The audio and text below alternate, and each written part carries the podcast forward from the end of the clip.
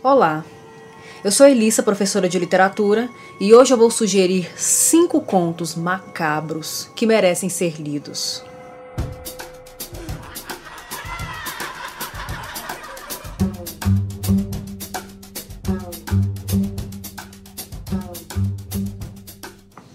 Bem, gente, eu resolvi fazer essa lista porque eu gosto de listas. Acho, aliás, que é uma coisa que muita gente gosta. Mesmo que listas sejam mais exclusão do que seleção de textos, né? Ah, fica faltando aquele conto, ah, aquele texto, eu queria que estivesse nessa lista. A gente sempre tem essa sensação de que a lista vai excluir alguma coisa que a gente gosta. Ainda assim, eu acho muito divertido, principalmente no final, de ficar dando cheque nas, nas tarefas que eu consegui concluir. É, outro motivo pelo qual eu resolvi fazer essa lista é porque são contos. E no meu modo de pensar, né, como professora, é, o conto é um gênero literário muito, que se encaixa muito bem na atualidade. É um texto de rápida leitura, de curta duração, é, dinâmico é, e mesmo sendo curto, ele não perde em efeitos, né? Ele não tem prejuízo porque tem contos que são tão bem escritos que a gente fica até dias depois pensando nele. Aliás, o Edgar Allan Poe chamou isso de unidade de efeito, né? E o conto tem. Outro motivo pelo qual eu resolvi fazer essa lista é porque são contos de terror. Eu gosto muito da narrativa de terror. Tanto no cinema quanto na literatura, eu acho que um bom texto, uma boa história de terror, quando é bem contada, ela provoca em nós reações e uma emoção que é universal. É o medo. E quando a gente vai trocar essas experiências com outros leitores e espectadores, parece que se enriquece um pouco mais e nos humaniza também um pouco mais. É, mas eu gostaria de destacar que, apesar de tudo isso, essa lista é extremamente subjetiva e pessoal.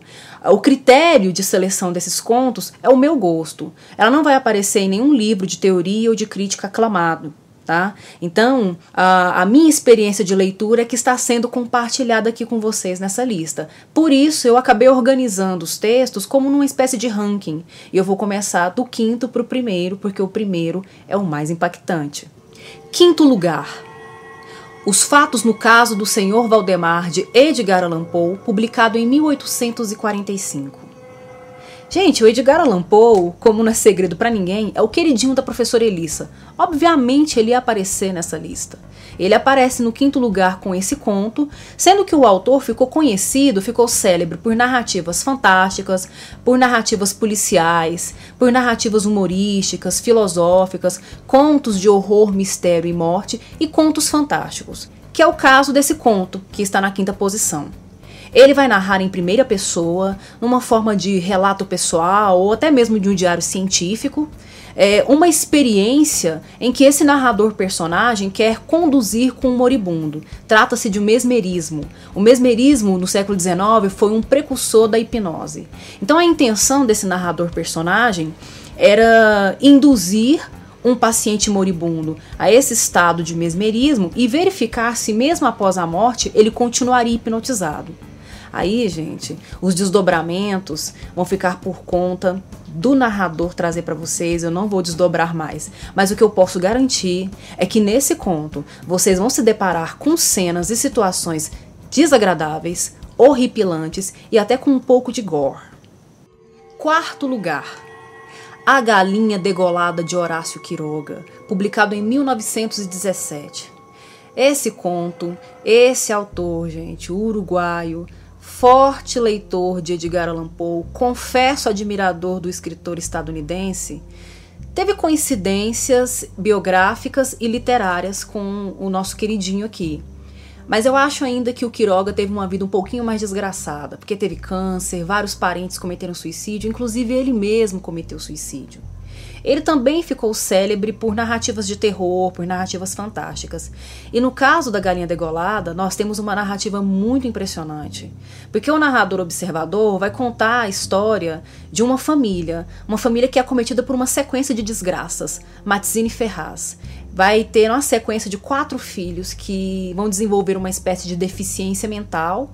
E isso vai abalar o amor do casal, porque é como se estivesse colocando-os à prova, eles começam a se acusar, é uma coisa horrível, fica uma situação extremamente insatisfatória, forte, desagradável e violenta entre o casal. Até que nasce a quinta filha, saudável, mas eles a enchem de mimo, mimam demais a garota. E esse desequilíbrio, essa injustiça familiar vai trazer consequências devastadoras nessa casa. O desfecho eu deixo por conta de vocês descobrirem, mas vocês também poderão ter oportunidade de refletir sobre a instituição família e de como a educação familiar é importante para a formação ou para a deformação do sujeito. Terceiro lugar. Morte na sala de aula de Walt Whitman, de 1841.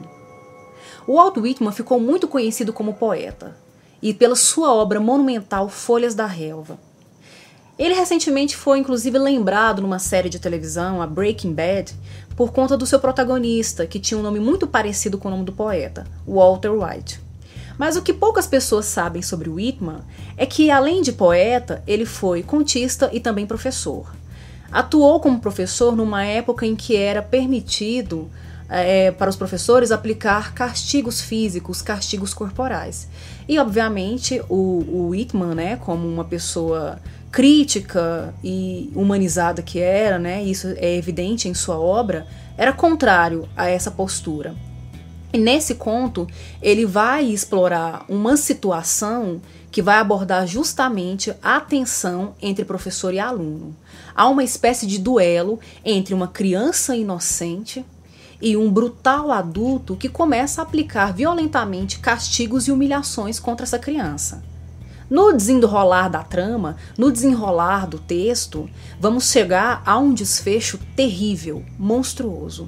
E por mais que você imagine o que possa acontecer, eu posso te garantir, é ainda pior o que ele reserva para você. Segundo lugar, O Barril de Amontilhado de Edgar Allan Poe, publicado em 1846. De novo, Poe aparece nessa lista. E é muito bom esse conto é uma prova concreta de que o provérbio a vingança é um prato que se come frio é uma verdade. Nós temos aqui uma narrativa de vingança. Narrativa de vingança sempre causa muito efeito e muito sucesso. Afinal de contas, desperta em nós sentimentos que nós mesmos expurgamos durante a leitura ou a, a, a, contemplação de alguma obra, de alguma narrativa, de algum filme que trata do tema da vingança. E nesse conto, o Poe trabalha muito bem. Ele envolve dois personagens, o protagonista, que também é narrador Montresor, vai cometer a sua vingança contra Fortunato, que de Fortunato ou Fortunado não tem nada. O cara é um sofredor, o cara é um coitado, porque ele é que vai ser o alvo de vingança. E aí você consegue perceber nesse conto o quanto Montresor é frio, cruel, calculista. Ele quase elabora uma fórmula de como ele vai executar a sua vingança. Ela dá certo. Esse conto deixou um legado tão importante que a escritora Lígia Fagundes Telles, brasileira, em 1988, publicou um conto chamado Venha Ver o Pôr do Sol, de profunda intertextualidade com o texto do Poe.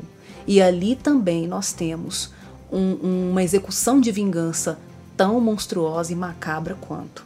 Primeiro lugar. A Pata do Macaco de William Wimmark Jacobs, publicado em 1902 na minha lista. Ele ocupa o lugar principal. Tive experiências fantásticas mediando a leitura desse conto. Eu mesma, quando li esse texto, fiquei espantada com a capacidade que o autor teve aí de provocar horror, espanto, incômodo nos seus leitores. O Jacobs não é muito famoso, ele não é muito conhecido. É, as obras dele, as obras que ele deixou, têm muito mais caráter humorístico. Mas a pata do macaco, ou numa outra versão de tradução, a mão do macaco, é o conto de terror que mais aparece em coletâneas, é, em antologias, em seleções de contos, de narrativas fantásticas ou narrativas de horror. E, e realmente, ele não, não fica atrás. Quando você lê esse texto, você entende por que, que ele aparece tanto em antologias. É, Trata-se de uma narrativa que vai contar das, das desgraças, das desventuras que acometem a família White. O pai, o filho e a mãe vão ter que lidar com desejos, com luto, com maldição, com azar, com medo, com o imprevisível, com o sombrio, com o ambíguo e lidando com tudo isso, né, uma carga supersticiosa muito pesada e muito violenta, é que se dá essa narrativa da qual eu não posso falar mais nada, porque se eu disser alguma coisa mais, eu vou entregar para vocês aquilo que a gente diz no cinema, que é o spoiler, algo que se chama como spoiler. E eu vou entregar para vocês momentos e cenas da narrativa que podem atrapalhar a experiência de leitura. Portanto, vá lá, conferir esse texto. Eu tenho certeza que você não vai se arrepender e também vai se espantar. Esses são os meus cinco contos macabros que merecem ser lidos, é a minha lista, a minha sugestão. Você conhece algum deles? Já leu? Vai ler ainda? Acha que faltou algum conto nessa lista? Gostaria de sugerir algum? Conte nos comentários para nós. Eu vou ficando por aqui. Até mais!